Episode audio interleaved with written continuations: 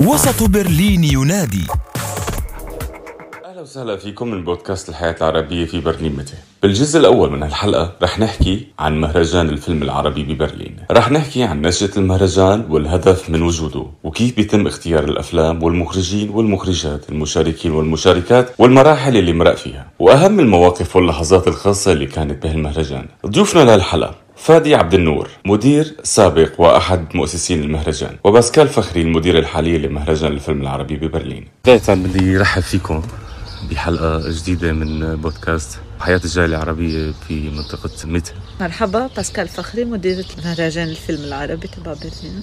ومرحبا آه، فادي عبد النور أنا المدير السابق للمهرجان الفيلم العربي ببرلين. بدنا نحكي بداية عن بداية المهرجان كيف بلش؟ شو الرسالة كانت منه وشو الهدف من وجوده يمكن فادي ببلش كونه مؤسس المهرجان. من مؤسسين المهرجان. عفوا كيف بلش المهرجان؟ ممكن تقول إذا بدك إنه كان يعني رد فعل على تمثيل الثقافه العربية ببرلين أو بألمانيا بشكل عام. كان في مجموعة لطيفة من ناشطين آه، ثقافيين من مختلف المجالات وبما فيهم سينمائيين كمان. وكان في شعور عام إن كان في تمثيل ثقافي جاي من العالم العربي يكون مقتصر على يا اما مواضيع إشكالية أو أعمال فنية مش بالضرورة تعرض لقيمتها الفنية بس تعرض خلينا نقول عشان يا اما تثبيت أفكار مسبقة أو نوع من الإكزوتيزم نوع من ال- الشغف بال- بالشغلات الغريبة خلينا نقول بال بالشعوب ال- ال- المختلفة عن الشعوب الأوروبية.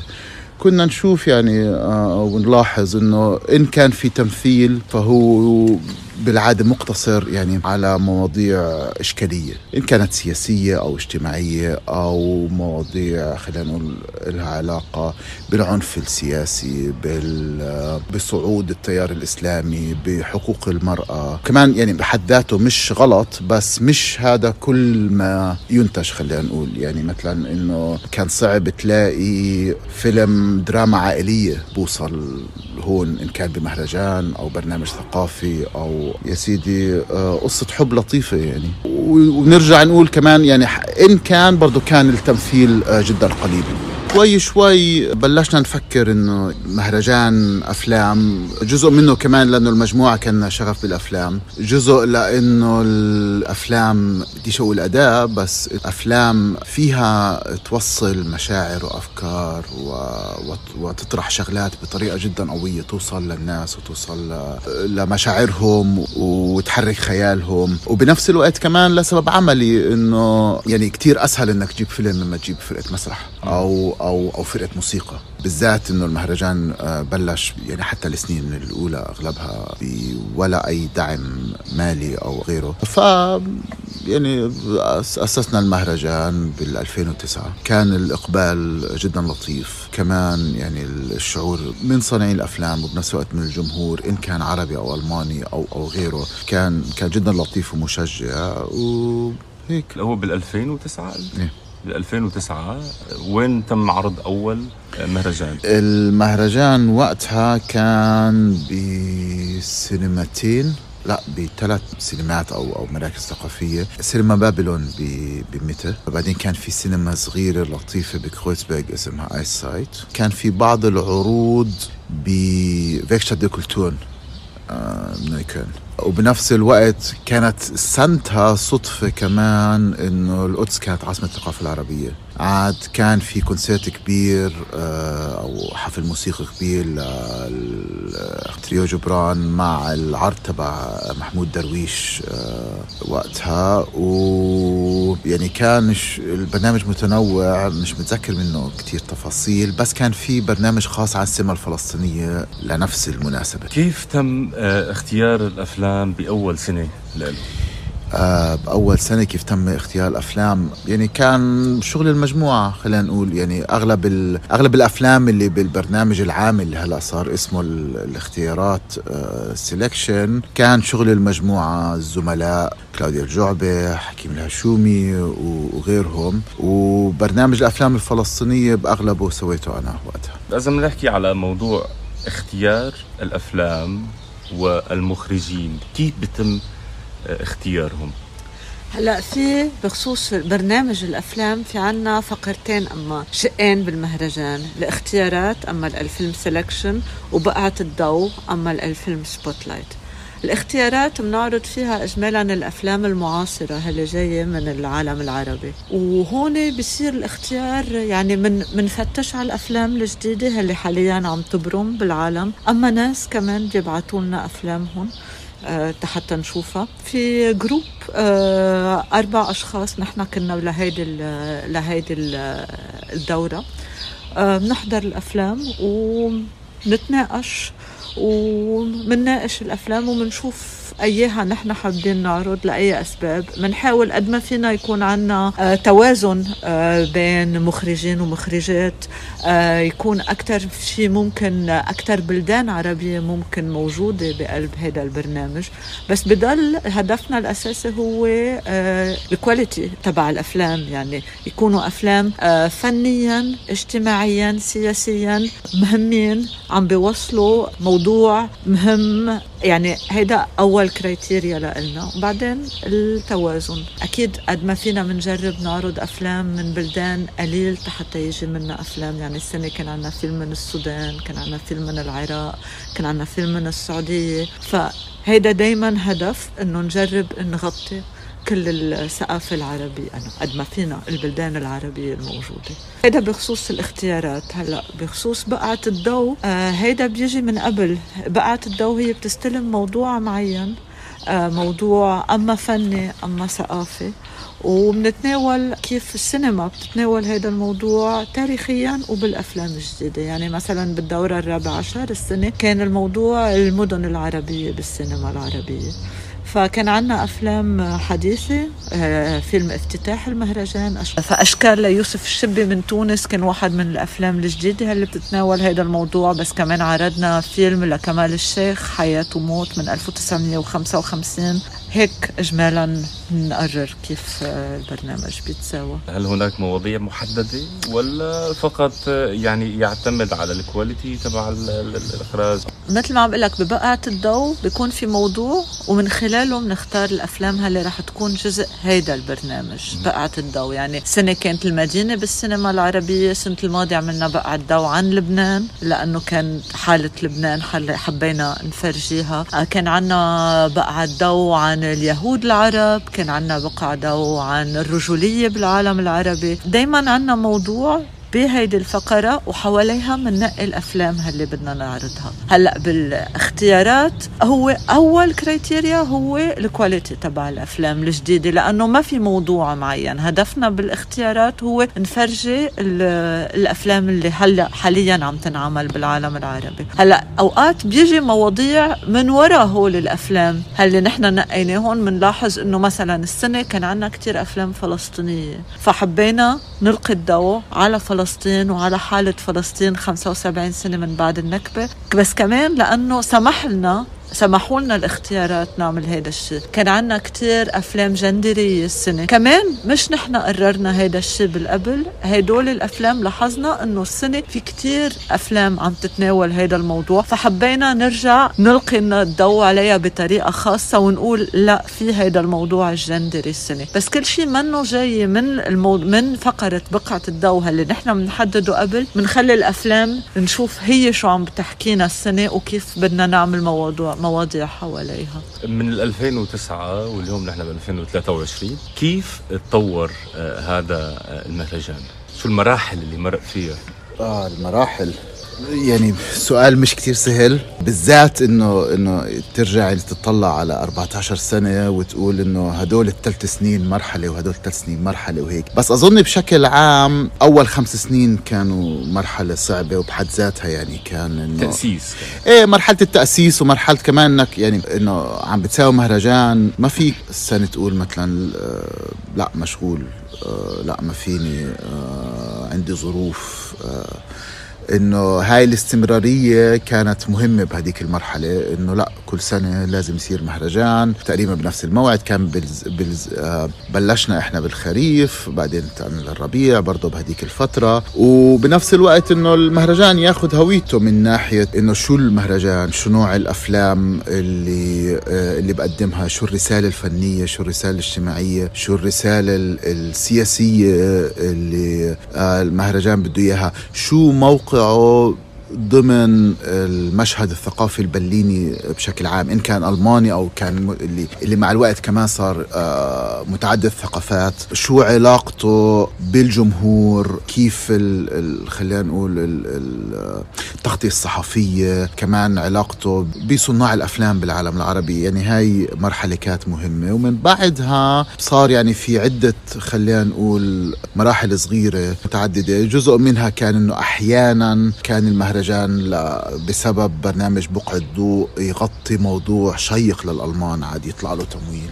بعدين يرجع السنة اللي بعدها آه، يطلع له تمويل يطلع مهرجان كبير وحلو وتغطية صحفية وجمهور وكلها بعدين آه، تيجي السنة اللي بعدها يكون بلا تمويل تماما يرجع المهرجان يعني ينضب حاله شوي وهيك. وعمليا المرحلة ال- ال- خلينا نقول الأخيرة اللي هلأ مرينا عليها برضه كانت كتير مهمة لأنه أجت كمان ضمن إعادة هيكلة لا لوزارة الثقافة ببرلين.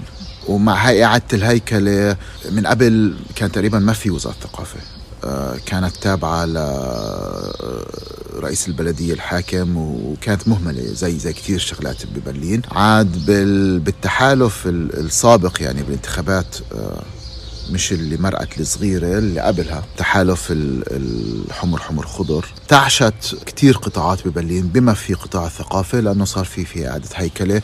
وصار في كمان دعم أو يعني محاولة لإيجاد برامج دعم طويلة المدى لكتير شغلات على هامش المشهد الثقافي. يعني مش مش خلينا نقول ال- ال- المصاري ال- الملايين أو مئات الملايين اللي بتنحط بدون الأوبرا. لا صار في كمان إنه لا خلينا نطلع شو في هون شو في هون. لأنه حسوا بالآخر إنه هاي جزء من هوية برلين الثقافية ال- ال- اللي كل الناس حبيبتها. يعني إنه الناس آه، ما بتيجي على برلين. يعني إذا حدا مثلا بده يزور برلين عشان مشهد الثقافي ما راح يجي يحضر عرض أوبرا. ممكن يروح على آه، شغلات مش موجودة عنده.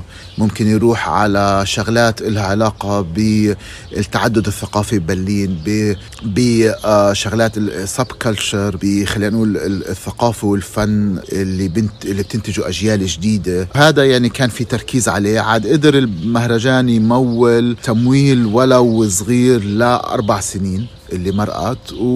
وهذا ساعد المهرجان إنه آه، يتمأسس بطريقة وباخرى يعني تكون الاستمرارية منها عبء وجهد. وكمان إنه آه، يكتشف مساحات جديدة. يعني يكتشف مساحات جديدة إن كانت بالبرمجة إن كانت ب آه، بدور العرض إن كان بال- بالطرح ال- ال- الثقافي والاجتماعي والسياسي. خلينا نقول. وكمان صار المهرجان يقدر يستضيف مخرجين أكثر عاد بتصير في حالة حول المهرجان بصير في جو, آه، خلينا نقول فايب آه، خلال المهرجان إيه وهاي يعني آخر فترة كانت مهمة. يعني هو اتطور اليوم المهرجان لصار منصة أو صار له اسمه أساسا بأوروبا حتى عند المخرجين العرب الموجودين خارج الاتحاد. إيه ولا اللي كان مميز بالأساس بالمهرجان إنه مش مهرجان تجاري. يعني كان حتى من السنين الأولى كان في دائما ردود فعل أو خلينا نقول فيدباك من صناع ال- الأفلام بالعالم العربي بالذات المستقلين إنه الأفلام اللي عم تنعرض ببرلين مميزة البرنامج كتير مهم ال- القضايا اللي عم تنطرح آه، شيقة ومهمة. ومن هالناحية لا من أولها كان في بصمة خاصة للمهرجان. بس زي أي كل إشي بدون تمويل بضل يعني بضل حالة مقتصرة على آه، فترة معينة أو حالة مقتصرة على يعني إن كان على السمع مثلا إنه بال social media. كانت تشوف إن يعني أو المخرجين يشوفوا شو عم بنعرض أفلام ينبسطوا إنه فيلمهم عم بنعرض مع فيلم فلان وهيك. ما كنا نقدر نجيب مخرجين كتير أو صناع أفلام كتير على برلين يلتقوا ببعض يلتقوا مع جمهورهم هون وهيك. بالآخر هاي ال- بهاي المرحله تعزز هذا الإشي. الأشياء اللي بتميز هذا المهرجان اللي هو ضيف ضيف المهرجان. كيف بيتم اختيار هذا الضيف؟ يعني على سبيل المثال بال 2015 كانت النجمة المصرية يسرى أساسا ضيفه هذا المهرجان. مش كل سنة. مش كل سنة. ثاقبت كان في يسرى السنة كان في صالح بكري بس مش دايما عنا ضيف واحد هالقد مهم. يعني إجمالا الضيوف اللي بنجيبهم هن مخرجين الأفلام هاللي عم نعرضهم. هيك بيتقرر مين هن الضيوف هاللي جايين. آه، أكيد في مواضيع معينة أساسية في مخرج هو خاصة حابين إنه يكون هون يمثل هيدا الموضوع كمان هيك بيتنقى.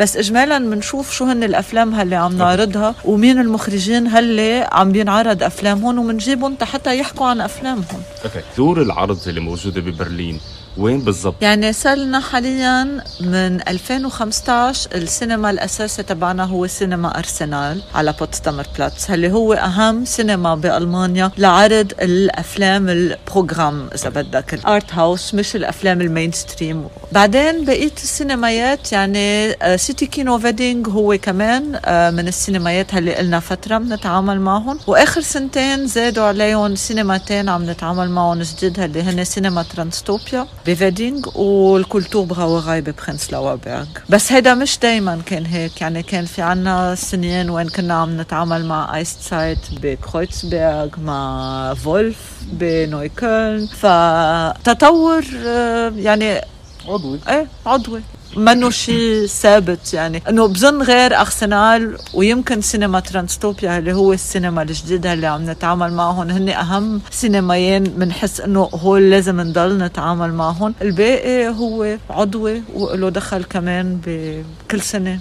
نحن وين حابين كيف الأشياء بتزبط وشو هو التمويل اللي معنا كمان. أهم المواقف وال- والأفلام اللي صارت على مد هالوقت. من المهرجان اللي أنتم ما بتنسوه ابدا. يعني هيك موقف آه، كان له أثر جميل مثلا. بظن شيء شخصي يعني أنا مثلا شخصيا ما بنسى وقت إجت سهام بدر خان على السينما. كنت أنا عم بعمل معها المودريشن.